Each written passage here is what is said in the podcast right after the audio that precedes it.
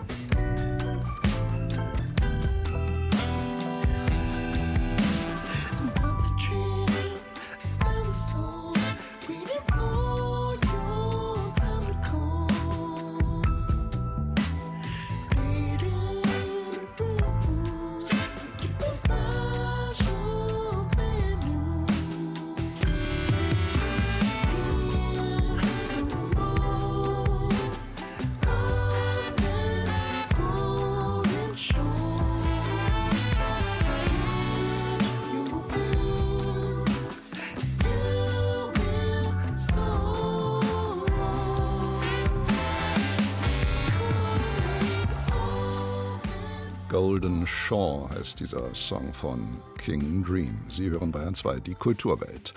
Mehrere hunderttausend Menschen, allein zwischen 100 und 200.000 gestern Nachmittag in München, sind am Wochenende in ganz Deutschland auf die Straße gegangen, um zu demonstrieren unter dem Motto Gemeinsam gegen Rechts für Demokratie und Vielfalt.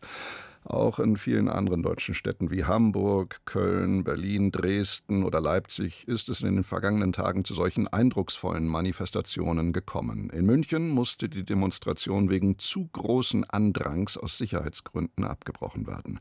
Wir sind mehr, lautete dabei einer der Slogans, und wir wollen über all das sprechen mit dem Politologen und Publizisten Klaus Leggevi. Guten Morgen, Herr Leggevi. Guten Morgen, Herr Kotzen. Herr Leggevi, Sie haben schon 2020 dazu aufgerufen, AfD-Wählern energisch zu widersprechen und ihnen Widerstand zu leisten. So ein Akt des Widerspruchs und Widerstands waren ja zweifelsohne die landesweiten Großkundgebungen des Wochenendes. Was haben wir da erlebt? Waren das Manifestationen der Selbstvergewisserung der bürgerlichen Mitte oder wie nehmen Sie diese Demos gegen rechts wahr? Das war die Wiedereroberung der Straße. Wenn Sie sich erinnern, was in Pegida-Demonstrationen und andernorts in Dresden und so weiter passiert ist, dann äh, war, wurde jetzt deutlich gezeigt, wer das Volk ist, wer die berühmte schweigende Mehrheit ist, die sich jetzt mobilisiert hat und welche Minderheit äh, die AfD ist. Und das ist wichtig, äh, das auf der Straße zu dokumentieren da spielen Zahlen eine Rolle, aber da spielt vor allen Dingen auch die Entschlossenheit äh, der Menschen eine Rolle, die jetzt demonstriert haben. Und Selbstvergewisserung der Demokratie ist immer gut. Demokratie verteidigen, zusammen gegen rechts, so war die Demo in Berlin gestern überschrieben, in München, wie erwähnt, gemeinsam gegen rechts das Motto. Warum eigentlich gemeinsam gegen rechts, nicht gegen rechtsradikal oder gegen die AfD? Ja, ich, ich denke, äh, Demonstrationen und Slogans verkürzen immer ein wenig. Gemeint sind die Rechtsradikalen. Und diese Front muss natürlich dann sehr viel breiter werden als eine, sagen wir mal, spezielle antifaschistische Veranstaltung. Die CDU, die CSU gehören dazu. Äh, das heißt, man muss ein ganz breites Bündnis schließen. Die Brandmauer muss wirklich stehen und die wird in der Zivilgesellschaft hochgezogen. Dann reagieren die Parteien und müssen vorsichtig sein, mit ihrer Taktiererei. Und sie müssen vor allen Dingen eine bessere Politik machen. Und diese Politik, die besser ist als alles, was die AfD auf die Beine stellen könnte, das muss auch gut kommuniziert werden. Von daher gibt es eine ganz breite Bewegung, die ausholt von denen, die immer schon gegen die Rechten gekämpft haben. Das geht bei mir persönlich in den 60er Jahren gegen die NPD los. Äh, und denjenigen, die jetzt aufgewacht sind und äh, sozusagen die Verharmlosung der AfD als ja, irgendwie Populisten, die man die ein bisschen herumhampeln, das ist vorbei. Und ich glaube, dass die AfD jetzt auch einen Schock erlitten hat. Ich glaube, dass die Arroganz, mit der Frau Weidel und Herr Kropalla darauf reagiert haben, äh, vor allen Dingen eins zeigt, die Verunsicherung. Ähm, und äh, ich denke, dass der Kipppunkt erreicht ist, an dem die AfD auch wieder abnehmen kann. Zahlreiche Politikerinnen und Politiker von CDU, CSU, SPD, Grünen und Liberalen sind entweder mitgelaufen oder haben diese unterstützt oder ihnen auf X, vormals Twitter oder anderswo applaudiert. Der ehemalige Bundespräsident Christian Wulff hat auf einer dieser Demos in Hannover gesprochen. Der amtierende Bundespräsident Frank-Walter Steinmeier hat die Demos in einer Videobotschaft gelobt. Das alles erinnert an Gerhard Schröders Bundeskanzlerwort vom Aufstand der Anständigen. Und man muss auch an jenes Unterhaken denken, das Bundeskanzler Olaf Scholz und Vizekanzler Robert Habeck oft beschwören heutzutage. Wenn die AfD jetzt mit Blick auf all diese Demos in klar diffamierender Absicht von Regierungsdemos spricht, was entgegnen Sie denen? Ja, das ist einfach falsch. Es sind die üblichen äh, Lügereien dieser Partei. Ähm, das heißt, man sieht ja, dass hier die Zivilgesellschaft das treibende Element ist und die Regierung sich eigentlich zunächst einmal anhängt. Ich finde das gut, wenn Regierende zeigen, dass sie gegen äh, Rechtsradikale sind. Was soll daran schlecht sein? Die Problematik besteht eher darin, welche Konsequenzen zieht jetzt Regierungshandeln aus dem, was auf den Straßen passiert ist? Das müsste zunächst mal sein, dass die Streitereien, die die AfD stark gemacht haben, aufhören. Das müsste dann sein, dass man die Erfolge der Politik, die diese Ampelkoalition zweifelsohne hat, und die wird niedergeschrieben auch von einer rechten Presse, dass die jetzt deutlicher gemacht werden, dass wir uns aufs Wesentliche konzentrieren. Alle reden über Migration. Ich sage nicht, dass das kein Thema ist, aber es gibt sehr, sehr viel wichtigere Themen für unsere Gesellschaft. Ich erinnere nur an den Klimawandel, ich erinnere an die wachsende soziale Ungleichheit. Das sind die Themen, mit denen sich nun die Regierung auch beschäftigen muss. Da muss sie ihre Erfolge deutlich machen. Und der Aufstand, der jetzt erfolgt ist, der muss natürlich auf Dauer gesetzt werden. Protestforscher wissen, dass das jetzt ein einmaliges Aufflackern ist. Sie können keine Dauermobilisierung erreichen, auch wenn das diese Woche erfreulicherweise noch weitergeht und in einer großen Aktion in Berlin am 3.2. Äh, münden wird. Es muss jetzt sozusagen hin, strategisch gedacht werden, hin auf die Europawahl und auf die Landtagswahlen in den ostdeutschen Ländern. Das muss anhalten. So Bündnisse, die sich dort gebildet haben, wie offenes Thüringen, die müssen jetzt gestützt werden, möglichst breit. Der Kampf gegen die AfD muss nachhaltig werden, er muss auch ein bisschen professioneller werden, da müssen Ressourcen gefunden werden, da müssen Personen gefunden werden, die dafür stehen. Man muss in die sozialen Medien der AfD, wo sie sich ja im Wesentlichen untereinander selbst verständigen und Hass predigen, in die muss man sozusagen eindringen, die muss man irritieren. Man muss über die ganze Bundesrepublik äh, Anzeigen äh, und Plakataktionen starten, in denen die Dummheiten und die Gemeinheiten dieser Partei öffentlich werden. Ich glaube, das hat äh, Effekt auf die Nichtwähler, das hat Effekt auf die Zögerlichen, die denken, naja, vielleicht ist eine Protestwahl für die AfD dann doch mal das Richtige bei der Europawahl. Also hier muss jetzt, das muss jetzt weitergehen und ich glaube auch, dass das Potenzial in unserer Gesellschaft da ist. Wir müssen nicht den Weg gehen, den andere europäische Gesellschaften wie Ungarn äh, oder auch Italien auf ihre Art und Weise gegangen sind, dass sich sozusagen die Ultrarechten, die Konservativen einverleiben und dann den Stil der Politik bestimmen. Auch der bayerische Ministerpräsident Markus Söder hat sich gestern lobend über diese Demonstrationen äh, geäußert. Ich kann mich noch sehr gut an eine Demo am Münchner Königsplatz erinnern. 2018 war das und sie hieß Ausgehetzt. Die richtete sich namentlich gegen Politiker wie Markus Söder, der damals noch Worte wie Asyltourismus in den Mund genommen hat, was er danach dann hat sein lassen. Da kann man ja sagen, hat zumindest in der Beziehung durchaus etwas gebracht, diese Demo. Nun gibt es aber Menschen, die sagen, es ist schön, solche Zeichen zu setzen, wie sie am Wochenende in ganz Deutschland gesetzt worden sind. Aber die AfD wird dadurch weder ihren Kurs korrigieren, noch wird sie Verluste in den Umfragen erleiden. Manche befürchten gar eine Verhärtung der Fronten. Ist da was dran?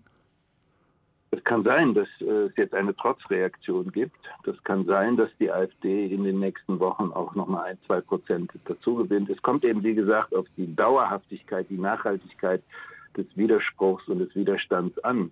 Äh, wenn Sie 20 Prozent bundesweit äh, für, auf sich vereinigen können, demoskopisch, dann heißt das, dass 80 Prozent diese Partei außerordentlich unappetitlich finden und ihnen nicht zustimmen. Die AfD-Politiker, deren Ansehen ist in den üblichen Umfragen und Politbarometern im Keller. Niemand mag diese Partei außer denen, die sich sozusagen im engsten Sinne um sie geschart haben. Es ist gut, hier die, diese Partei einzuhegen. Das heißt, dass sie nicht größer wird. Ähm, dass in der Bundesrepublik 15, 20 Prozent äh, rechtsextremes Gedankengut hegen, dass diese blöde These von der Remigration, die ja verbunden ist mit der noch blöderen These der von der Regierung angestrebten Umvolkung Deutschlands, dass das alles auch Leute begeistert, das ist uns allen klar. Seit den 50er, 60er, 70er Jahren ist der Bodensatz, wie man es nennt, der rechtsextremen Einstellungen niemals wirklich weg gewesen. Und die AfD hat es jetzt mobilisiert. Umso wichtiger ist, dass die anderen 80 Prozent zeigen, dass das eine kleine Minderheit ist, die nicht auf die Beine bringt, mit der man nicht regieren wird und mit der man in keiner Weise zustimmt. Und wenn Herr Söder jetzt sagt, äh, das ist eine gute Sache, dann hoffe ich, dass dieser Lerneffekt anhält. Denn die Redensarten mancher Unionspolitiker, darunter Herrn Söder und Herrn Merz, und die Reden des stellvertretenden Ministerpräsidenten von äh, Bayern, Herrn Aiwanger, die gehen genau in die AfD-Richtung. Das hat die AfD stark gemacht. Und ich hoffe, dass es jetzt verstanden wird, dass man anders redet über Probleme wie Migration, dass man anders redet als diese Partei. Einschätzungen des Politologen und Publizisten Klaus Leggevi waren das zu den zurückliegenden Großdemonstrationen des Wochenendes in Deutschland. Herr Leggevi, ich danke Ihnen sehr für Ihre Zeit und das Gespräch. Ich danke auch. 8.43 Uhr mittlerweile. Sie hören Bayern 2 und hier kommt ein weiterer Song von King Dream, Helmet, Stone and Sand. Let's go, let's go, that's where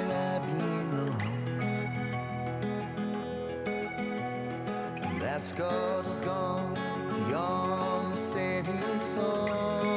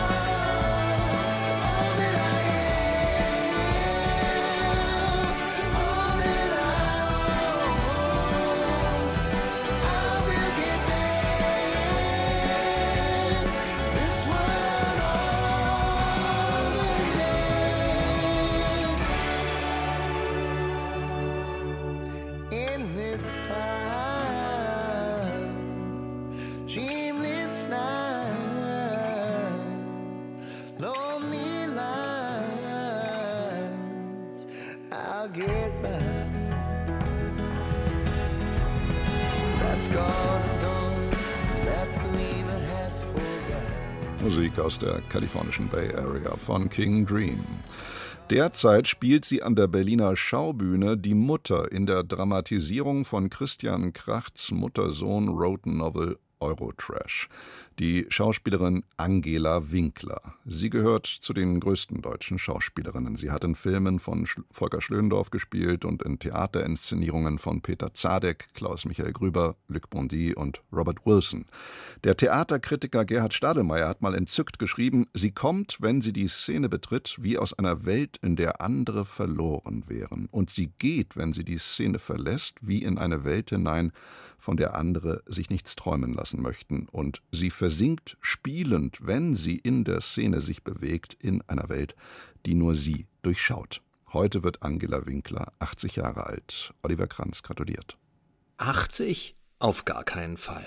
Wer Angela Winkler bei einer ihrer Lesungen erlebt oder bei einer ihrer Theatervorstellungen, der sieht eine große, schlanke Frau, die fast mädchenhaft wirkt. Mal nachdenklich und verlegen, mal ganz spontan. Auf der Bühne kann man alles. Ich bin jedes Mal selbst überrascht. Vielleicht könnte ich sogar noch einen Handstand, Überschlag oder einfach einen Kopfstand, den ich nie konnte. Dieses Bekenntnis stammt aus Angela Winklers autobiografischem Buch Das blaue Zimmer. Wenn sie daraus vorliest, klingt es nicht, als wäre es ein aufgeschriebener Text, sondern ein Gedanke, der ihr eben erst in den Sinn gekommen ist. Kunst, die beflügelt, Kunst, die einem die Angst nimmt. Für sie war es immer wichtig, auf der Bühne nichts vorzutäuschen, wenn sie ratlos ist, dann zeigt sie es auch. Ich hatte Glück, dass ich Regisseure hatte, die mich wollten. Die haben gesagt, ja, wenn du da stehst, dann stehst du halt da. Dann warte ich halt, bis du anfängst.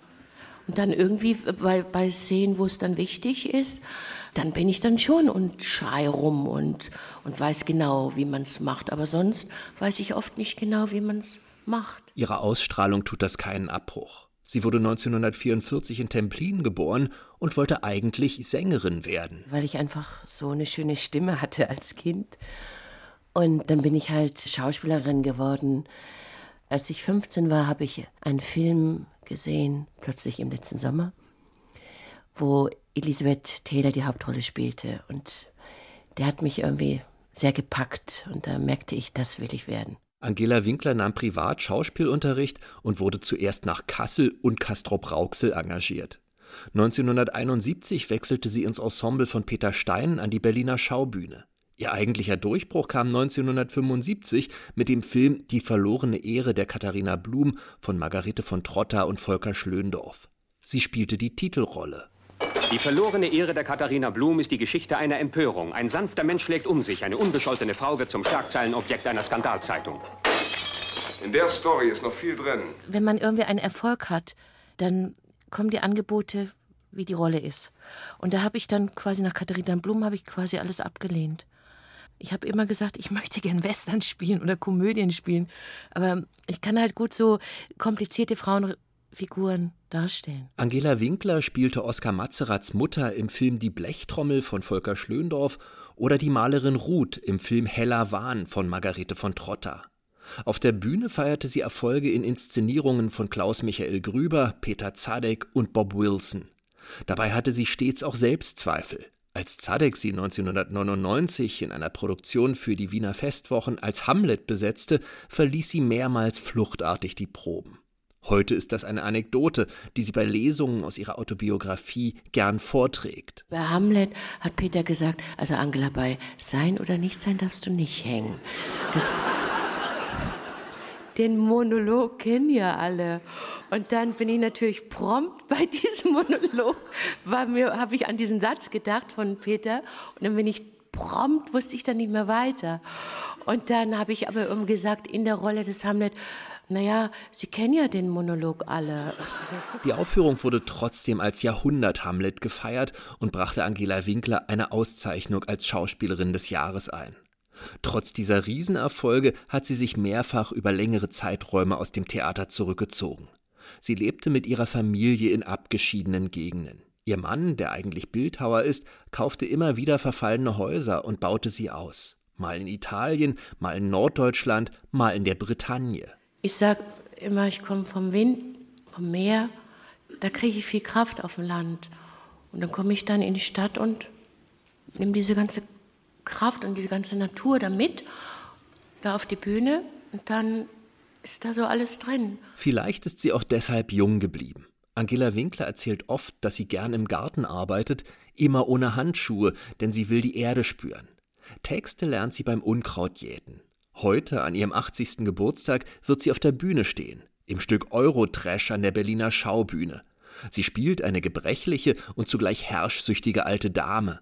Wieder eine komplizierte Frauenfigur und eine Paraderolle für Angela Winkler. Oliver Kranz war das über die nun 80-jährige Schauspielerin Angela Winkler. Kulturwelt. Das tagesaktuelle Feuilleton auf Bayern 2.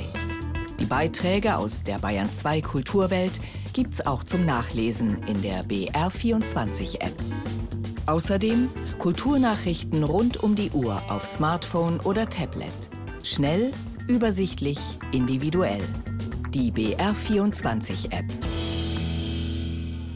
Dass man auf dem Filmfestival in Cannes um die Goldene Palme konkurriert, wissen viele. Zu wenige noch wissen, dass man auf dem ältesten Kurzfilmfestival Bayerns um einen goldenen Centaur miteinander wetteifert. Bei den Bamberger Kurzfilmtagen nämlich, die es seit 1991 gibt und die heute wieder beginnen. Ihre Leiterin Katharina Breinbauer ist mir jetzt zugeschaltet. Guten Morgen, Frau Breinbauer. Guten Morgen. Frau Breinrauer, wir leben in Zeiten, in denen soziale Netzwerke und Plattformen wie TikTok oder auch YouTube im Sekundentakt geflutet werden mit neuen Amateur-Kurzfilmen. Wie behauptet sich ein Kurzfilmfestival wie das Ihre in einer Zeit, in der jede und jeder kleine Videos drehen, hochladen und veröffentlichen kann? Also wir persönlich freuen uns über diesen Zuspruch. Wir sehen das tatsächlich eher als eine Chance für den Kurzfilm, der ja durch die neuen Medien zu mehr Popularität verholfen bekommt. Also Kurzfilm ist heute eigentlich bekannter als früher, würde ich so einschätzen. Interessanterweise finden die Kurzfilmtage ja auch online statt, allerdings zeitversetzt in einer Woche erst, vom 29. Januar bis 4. Februar. Das gesamte Wettbewerbsprogramm mit allen Dokus, Spielfilmen, Animationen, Experimental- und Kinderfilmen kann man dann im Netz schauen. Führt dieses zusätzliche Online-Angebot eigentlich zu weniger Kinobesuchen vor Ort? Nein, das kann man so nicht sagen. Also unser zusätzliches Online-Angebot ist eher eine Erweiterung, ja fast schon Service so für unsere Festival-Fans. Wir merken, dass viele der Filmschaffenden, die bei uns dann zu Gast sind, da haben wir auch dieses Jahr wieder unseren Rekord vom Vorjahr gebrochen. Also wir haben 70 Filmschaffende, die in der Woche zu Gast in Bamberg sind. Und äh, die entspannt es auf eine Art und Weise, weil sie dann in der Festivalwoche hier ja, mehr Zeit damit verbringen, sich auch zu vernetzen, kennenzulernen und dann das Filmprogramm eben ganz entspannt in der Woche danach auch online noch schauen können. Das Format, um das es in Bamberg geht und um das sich alles dreht, ist ja maximal 30 Minuten lang, richtig? Genau, also bei uns steht wirklich der Kurzfilm im Vordergrund. Das heißt aber, der kann auch theoretisch nur zwei Minuten lang sein. Ganz genau. Da haben wir dieses Jahr, ich glaube, auf jeden Fall drei Filme mit eben nur zwei Minuten dabei. Zur Geschichte der Bamberger Kurzfilmtage gehört es ja auch, dass dort viele große Namen ihre ersten Kurzfilme gezeigt haben. Andreas Dresen, Tom Tückwer, Detlef Buck, die Oscarpreisträger Florian Henkel von Donnersmarck, Pepe Dankwart und Jochen Alexander Freidank waren alle schon da. Ist die kurze cineastische Form nach wie vor ein Sprungbrett für junge Filmemacherinnen und Filmemacher oder wer dreht heutzutage Kurzfilme? Also auf jeden Fall ist der Kurzfilm nach wie vor ein Sprungbrett. Es gibt aber auch Filmschaffende, die in dem Genre verankert bleiben, die dann zwar nebenher auch mal wieder in Serien zu sehen sind. Wir haben zum Beispiel dieses Jahr Stefan Lampadius bei uns in der Fachjury. Der ist eigentlich ein Dauergast bei uns auf dem Festival und fast jedes Jahr mit einem neuen Kurzfilm vertreten. Manchmal als Schauspieler, manchmal als Regisseur. Und wenn Sie jetzt auf das Programm des diesjährigen Festivals blicken, gibt es daraus abzulesende Themen, Tendenzen, Ästhetiken, die gerade besonders interessant sind? Also wir merken bei unserem Wettbewerbsprogramm, dass auf jeden Fall so die Sinnfrage und die Frage nach Zugehörigkeit ja, vielfältig behandelt wird. Was auch auffällig ist, dass psychische Erkrankungen ganz reguläres Thema geworden sind was wir uns so ein bisschen damit erklären, dass vielleicht auch das Tabuthema Psyche, psychische Erkrankungen in der Gesellschaft einfach nicht mehr so tabuisiert ist und dadurch eben jetzt ja, regulärer verhandelt wird. Und ganz insgesamt merken wir in diesem Jahr auf jeden Fall, dass wir gerade im Bereich Spielfilm weniger von den Fantasiewelten sehen, weniger ja so Wunsch- und Traumvorstellungen und dass wir da viel mehr menschliche Abgründe, Krisen, ja, die behandelt werden, auf der Leinwand bekommen. Und gibt es eine Art thematischen Schwerpunkt 2024, den Sie selbst gesetzt haben? Den gibt es. Also wir haben in diesem Jahr unser Festival Design ganz neu aufgerollt und uns auf die Farbe Rot eingeschossen fürs Erste. Es hängt einfach damit zusammen, dass wir bisher immer viel mit unserem Design gespielt haben. Wir haben den Bamberger Centaur entwickelt, also eine Variante des Bamberger Reiters. Und ähm, ja, diese Spielereien haben wir einfach gesagt, die verlieren so ihren Reiz, dadurch, dass wir durch KI immer mehr von diesen Fantasiebildern bekommen. Also sind wir zurück auf ein sehr schlichtes Design gegangen und werden da jetzt einfach jedes Jahr eine neue Farbe in den Vordergrund stellen und dann zu dieser Farbe ein Kurzfilmprogramm kuratieren. Und äh, die Farbe Rot ist jetzt aber keinesfalls ein Valentinsprogramm äh, mit roten Herzen, sondern es geht von der roten Ampel über ja, extreme Gefühle in positive und negative Richtungen. Das sagt Katharina Breinbauer, die Leiterin der heute beginnenden Bamberger Kurzfilmtage. Die gehen bis zum kommenden Sonntag und ab 29. Januar, ab Montag kommender Woche also, sind alle dort gezeigten Filme online zu sehen. Nähere Informationen dazu finden Sie unter www.bamberger-kurzfilmtage.de. Frau Breinbauer, ich danke Ihnen sehr für das Gespräch. Ja, vielen Dank für die Einladung. Und das war's von der Kulturwelt für heute. Danke fürs Zuhören, sagt Knut Korzen.